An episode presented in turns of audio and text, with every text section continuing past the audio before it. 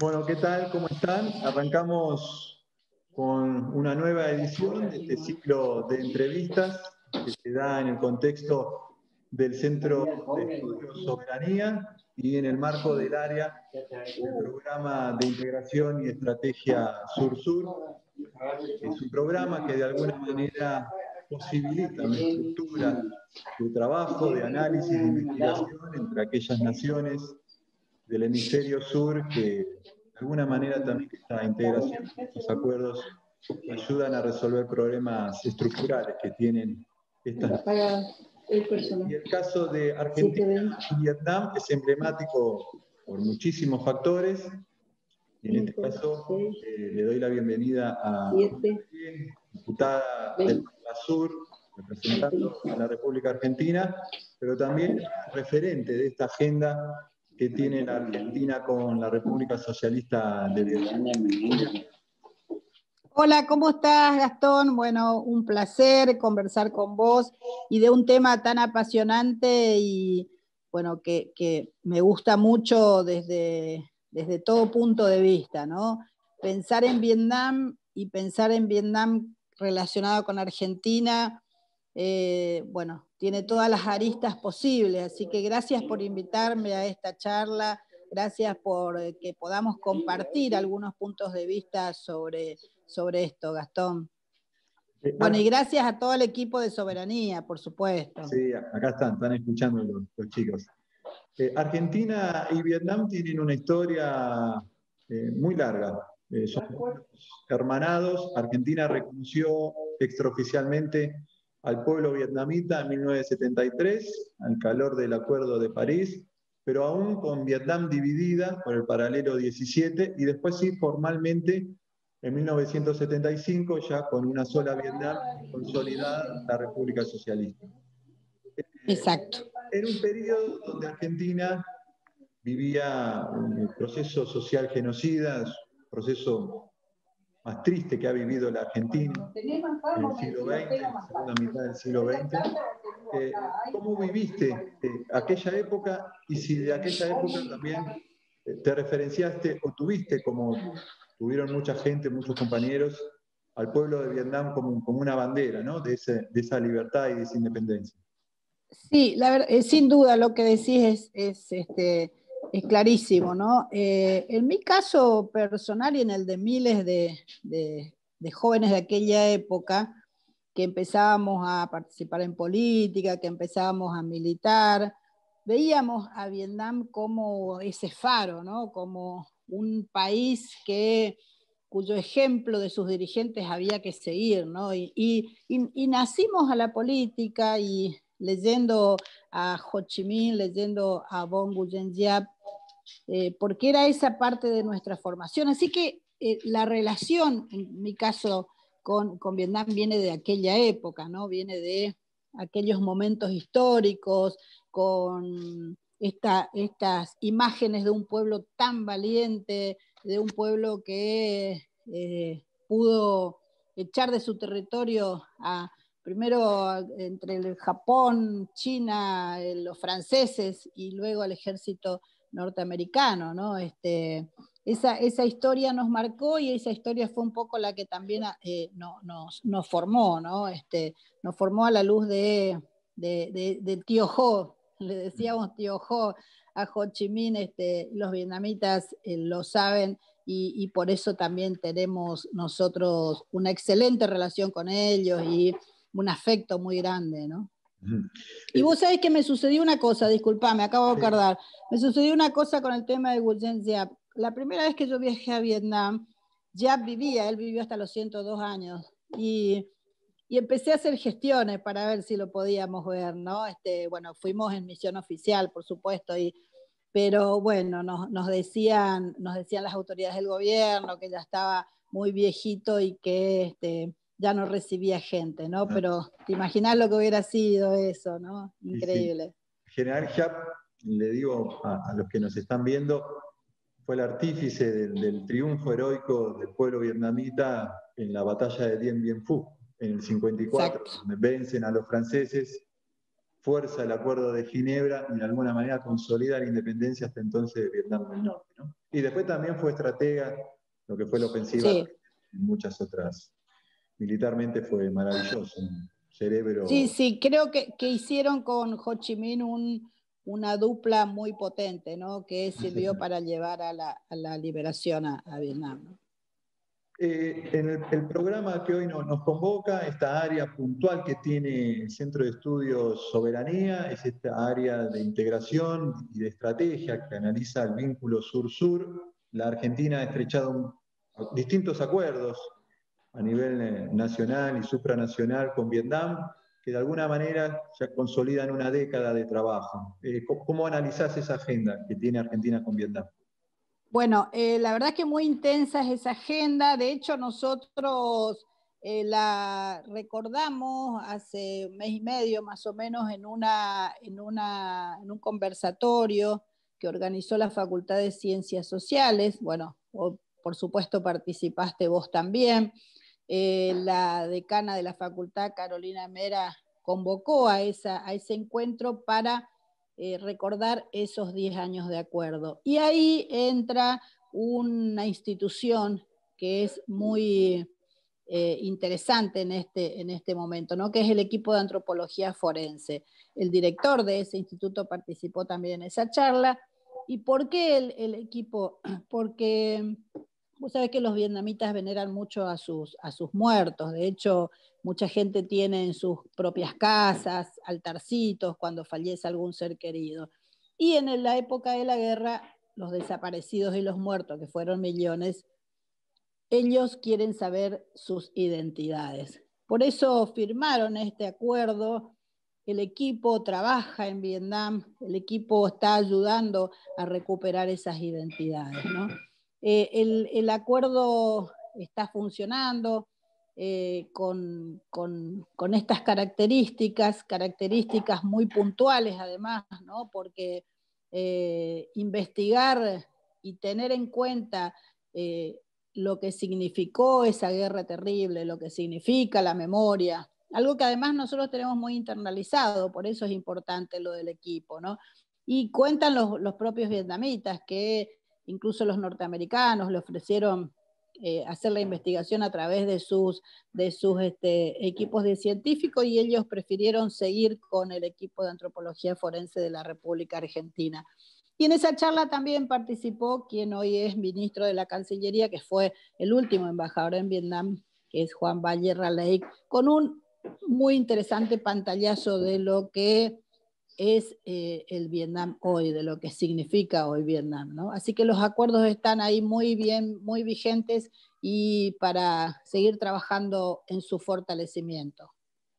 Eh, Julia, en lo personal, cuando comenzaste, vos presidiste el grupo parlamentario de amistad mucho tiempo entre Argentina y Vietnam, participaste de lo que fue aquel recordado viaje de la expresidenta, hoy vicepresidenta de la Nación, Cristina Fernández, a Hanoi, a Ho Chi Minh, eh, pero vos ya venías trabajando con, Vietnam.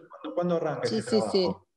Mira, eh, el acercamiento con Vietnam, bueno, insisto, empieza en aquella década del 70 con conocer su historia y admirarlos profundamente. Yo fui diputada nacional por dos periodos y mucho tiempo presidí el grupo parlamentario de amistad con Vietnam. Y la verdad que la infinidad de cosas que hemos hecho eh, siendo presidenta de ese grupo y después cuando no era presidenta los acompañaba porque me siento muy, muy mm, atraída por lo que significa Vietnam, lo que significan sus, este, sus, los vietnamitas, ¿no? Eh, mira, nosotros desde el Congreso de la Nación eh, hicimos infinidad de cosas y, en este caso no solamente con Vietnam, sino con todo ASEAN, que son los 10 países del sudeste asiático. Pero bueno, vamos a ir por parte, me voy a instalar en este caso primero en, contarte lo, de, lo de Vietnam. En la, provincia de Misiones se hizo un, eh, firmaron un convenio de amistad, ¿no? Este, un acuerdo de amistad entre la ciudad de Puerto Iguazú y la, la ciudad de Hanlong. ¿Y sabés qué tienen en común estas dos, estas dos ciudades? Que tienen a dos maravillas naturales del mundo. Eh, la bahía de Hanlong y las cataratas del Iguazú son maravillas naturales y por eso está bueno además este hermanamiento entre estas dos ciudades. La ciudad de Posadas, Misiones, tiene eh, la primera eh, calle denominada Vietnam de la República Argentina, la tiene la ciudad de Posadas. Ahí en Cava hay, un, hay una plaza, pero la calle es la primera este, de, con ese nombre. Eh, la relación entre, entre los embajadores de sus momentos y el grupo parlamentario de amistad era muy intensa. Permanentemente venían delegaciones vietnamitas. Me acuerdo que vino el ministro, el ministro de Cultura y Turismo, a quien yo había conocido en el primer viaje que estuve a Vietnam, vino cuando, cuando Jorge Cosi era secretario de Cultura, cuando estaba Timerman de canciller a la Argentina. Bueno, recibíamos permanentemente en el Congreso a delegaciones. Y después, bueno, fruto de todo este trabajo intenso que, que yo realicé eh, en el Congreso de la Nación, es que la, presidenta Cristina me invita a formar parte de la delegación, ¿no? Este, vos recordás muy bien ese viaje porque fuiste partícipe, bueno, este, los túneles de Cuchí, eh, de hecho la foto que yo tengo con, Cristina ahí me la sacaste vos. Eh, este, bueno, una visita, una visita realmente eh, inolvidable, ¿no? Este, porque muestra la hermandad que existe verdaderamente entre los dos pueblos, muestra el afecto y el cariño que existen verdaderamente entre estos dos pueblos. ¿no? Así que eh, a mí me, enorgulleció siempre este, estar, estar participando como, como diputada en ese, en ese momento y como integrante de este grupo parlamentario de amistad. ¿no? Eh, comercialmente hoy Argentina y Vietnam tienen una agenda de distintos, de distintos calibres, pero eh, muy, muy, muy frondosa, digo, desde lo comercial, eh, muy beneficiosa para la Argentina, que encuentra en Vietnam un socio estratégico, no solo también por, por la diferencia en la balanza comercial a favor de la Argentina, sino también por lo que representa Vietnam en esa región que vos nombrabas recién, que es el sudeste asiático desde lo comercial, hoy, ¿cómo es el mapa eh, eh, del intercambio entre, hay entre Argentina y Vietnam? Bueno, eh, el crecimiento es sostenido en el tema del comercio exterior, ¿no? Argentina es el segundo mayor mercado de exportación en América Latina con Vietnam. Son economías complementarias. Era lo que eh, cuando, cuando hablamos de esta de economías emergentes, de la relación entre países con economías emergentes, creo que acá se presenta un ejemplo perfecto, ¿no? Eh, en el año 2019, 3.8 mil millones de dólares fue el comercio con Vietnam. De esos 3.300 millones de dólares fueron de exportaciones y de importaciones 500 millones. Eh, eso te da, te marca lo que decís, ¿no? que es un, es una, un intercambio comercial muy, que favorece muchísimo a la República Argentina. Ahora, de ese, de ese porcentaje, un poco más del 90% es de commodities, hojas oleaginosa, ¿no? Y hay un pequeño porcentaje que es de otros productos con algo de valor agregado. Yo creo que nosotros, la Argentina, debe trabajar para aumentar ese porcentaje de productos con valor agregado. ¿Cuáles son los productos que hoy, hoy se comercian con Vietnam? Algo de vino, algo de frutos secos, algo de cuero, bueno, algo de productos farmacéuticos. Eso eh, nosotros deberíamos, deberíamos considerar, deberíamos trabajar y deberíamos pensar que tenemos que aumentar ese porcentaje de productos con valor agregado. Yo creo que acá hay un gran desafío para nuestras economías regionales. ¿no? Hay un gran desafío de que ese país tan potente, que ha crecido económicamente tanto en estos tiempos, pueda significar este, un, intercambio comercial eh, desde, otros lugares con estos productos que te menciono con alto valor agregado. ¿no? Eh, y acá hay otro tema que también es interesante, que es el turismo. Eh, en el año 2019 fueron a Vietnam alrededor de 12.000 argentinos. Es más o menos el promedio en los últimos años, ¿no? Bueno, nosotros tenemos que lograr que vengan los vietnamitas a la Argentina, que ese crecimiento económico que tienen los vietnamitas lo puedan, este, puedan hacerlo efectivo viniendo a la Argentina, conociendo nuestras bellezas. Pero bueno, para eso también tenemos que darnos, Argentina se tiene que dar una política de... Eh, difusión, de propaganda, de instalar a la República Argentina en el sudeste asiático. ¿no? Así que creo que el trabajo que tenemos para adelante es, es, bastante, es bastante interesante. Y en ese sentido nosotros venimos trabajando hace, hace un tiempo en esta instalación de Vietnam con un mercado potente, porque hemos hecho un, un, un conversatorio entre empresarios de diferentes lugares de la República Argentina, de diferentes provincias, interesados en el tema Vietnam, con funcionarios, además con este, miembros de la Embajada de Vietnam y de nuestra Cancillería, dando algunos pasos como para después ir eh, ratificando esto que nosotros decimos que... Eh, Vietnam es un, mercado muy interesante,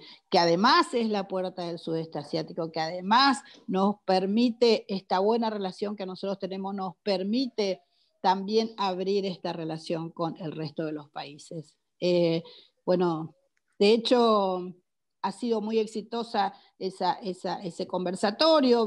habíamos programado uno, otro, otro conversatorio con otros, se habían agregado además este, empresarios de otras provincias, pero bueno, viste que la embajada de Vietnam cambió del embajador y nos pidieron que pudiéramos pasar ese segundo conversatorio con empresarios para más adelante, ¿no? Así que bueno, estamos esperando, porque acá lo importante es que sean ellos los que transmitan cuál es la situación real de su país, ¿no?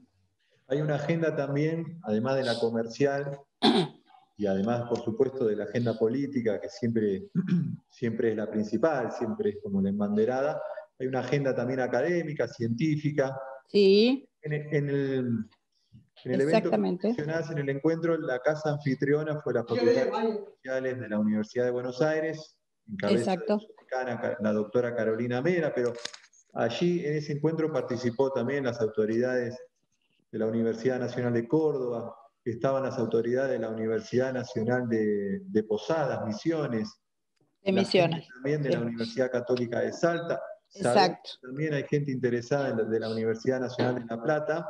Y del otro lado también hay universidades vietnamitas como la Universidad de Ho Chi Minh y la de Hanoi, interesadas también en, vincular. ¿Cómo está esa agenda? De hecho, sí, sí, sí, está muy, muy buena la referencia que hiciste porque, bueno, ampliaste un poco la información de cuáles son las unidades académicas que hoy, con las que hoy estamos conversando para relacionarnos con Vietnam.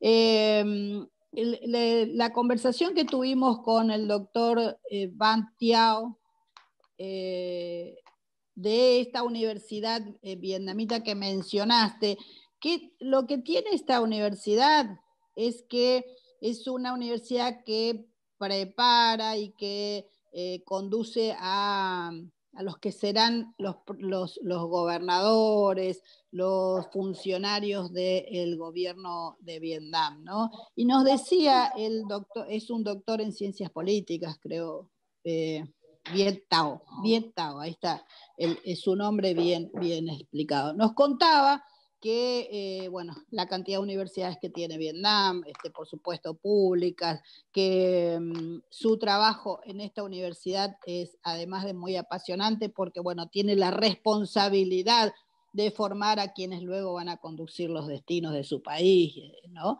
Eh, así que estamos avanzando con él y con otras autoridades de otras universidades también en esta agenda, agenda académica, ¿eh? que no es menos importante porque creo que podemos potenciar mucho esa agenda, hay mucho interés en los académicos en poder, este, poder eh, transferir este, conocimiento, tecnología, y bueno, eso también es una, es una, una deuda y es también una, uno de los desafíos que, que, tenemos como, como que debe tener nuestro país, ¿no? Y en eso estamos trabajando.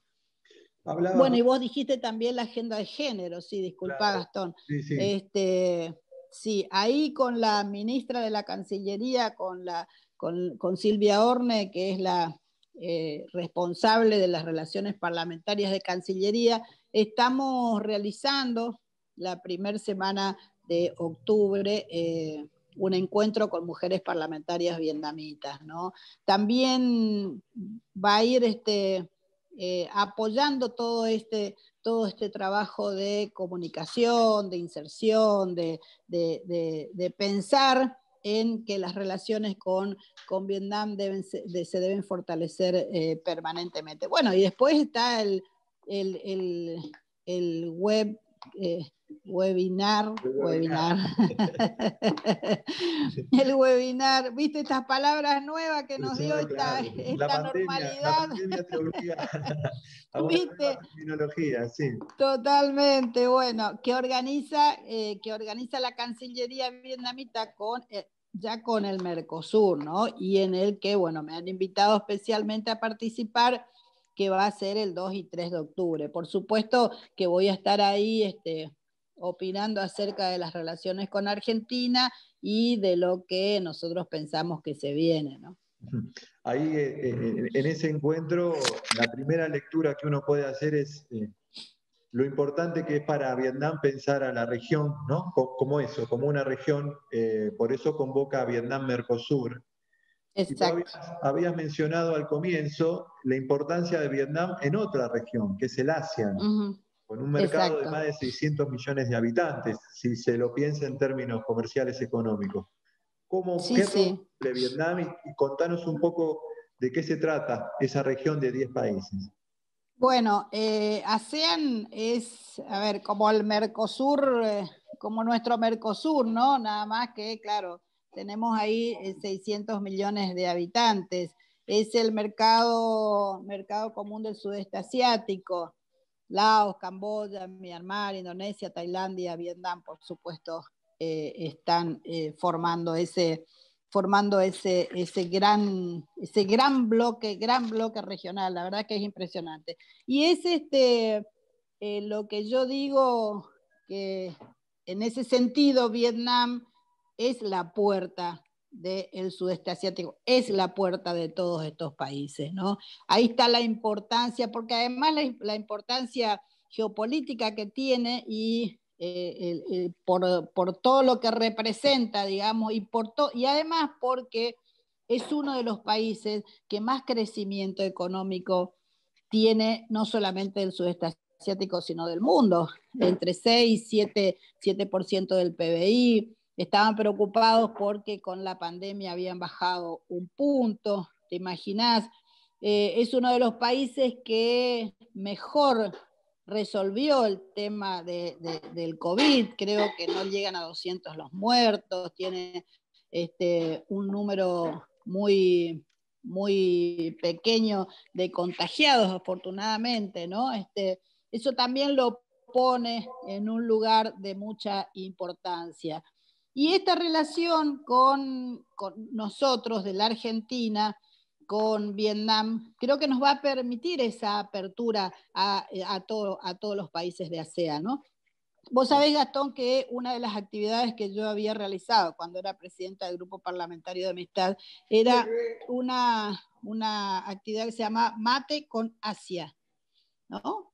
Y eh, todos los embajadores de los países que conforman ASEAN más China, porque China no está en ASEAN, más China fueron invitados por mí al Cabildo, porque en ese momento hicimos en el Cabildo, quisimos salir del Congreso de la Nación para, para que también ellos conocieran otro, otro, otro lugar emblemático, hicimos mate con Asia, ¿no? Todos los embajadores asiáticos tomando mate, hablando de las bondades del mate. Bueno, creo que seguimos pensando que por ahí tiene que pasar la cosa, ¿no? Luego, este, en el Tazo, en el Teatro Tazo de ahí de, la ciudad de Buenos Aires, eh, hicimos tango con Asia, también este, los embajadores conociendo la cultura del tango, la cultura porteña, ahí se sumó, me acuerdo, el embajador de Azerbaiyán, con quien también este, teníamos una relación de, de amistad, ¿no? O sea que hay cosas que tienen que ver con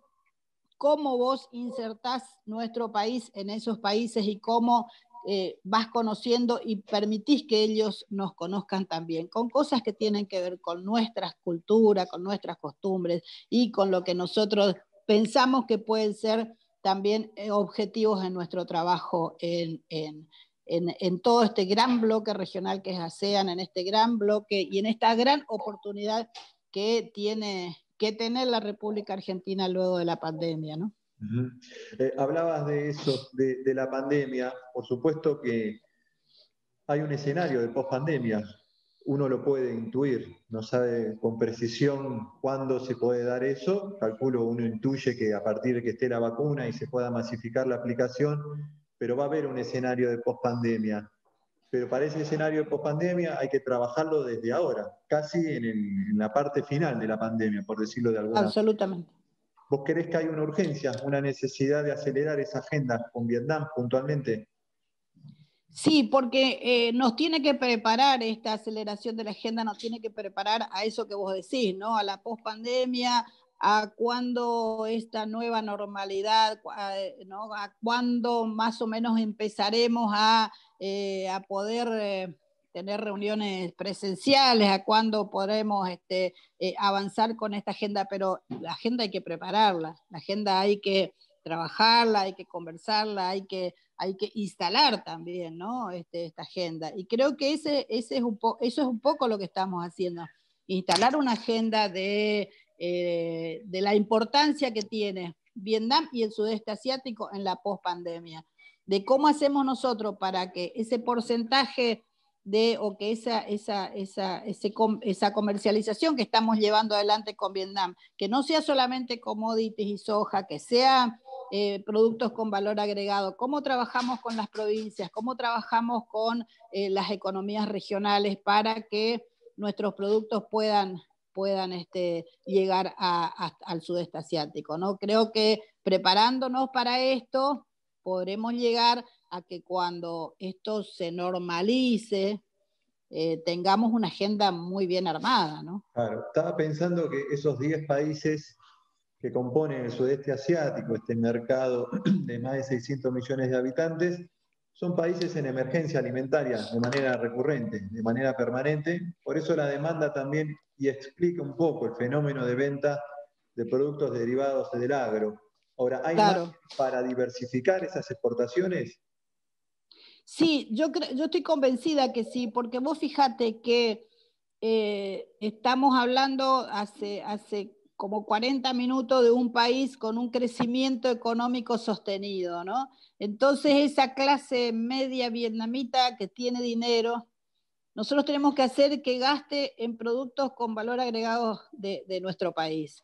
A ver, ¿cómo hacemos para instalar la yerba mate? ¿Cómo hacemos para instalar eh, eh, los frutos secos? ¿Cómo hacemos para instalar más vino, ¿no? Este, de, los que ya, de los que ya estamos vendiendo? ¿Cómo hacemos para instalar otros, otros productos?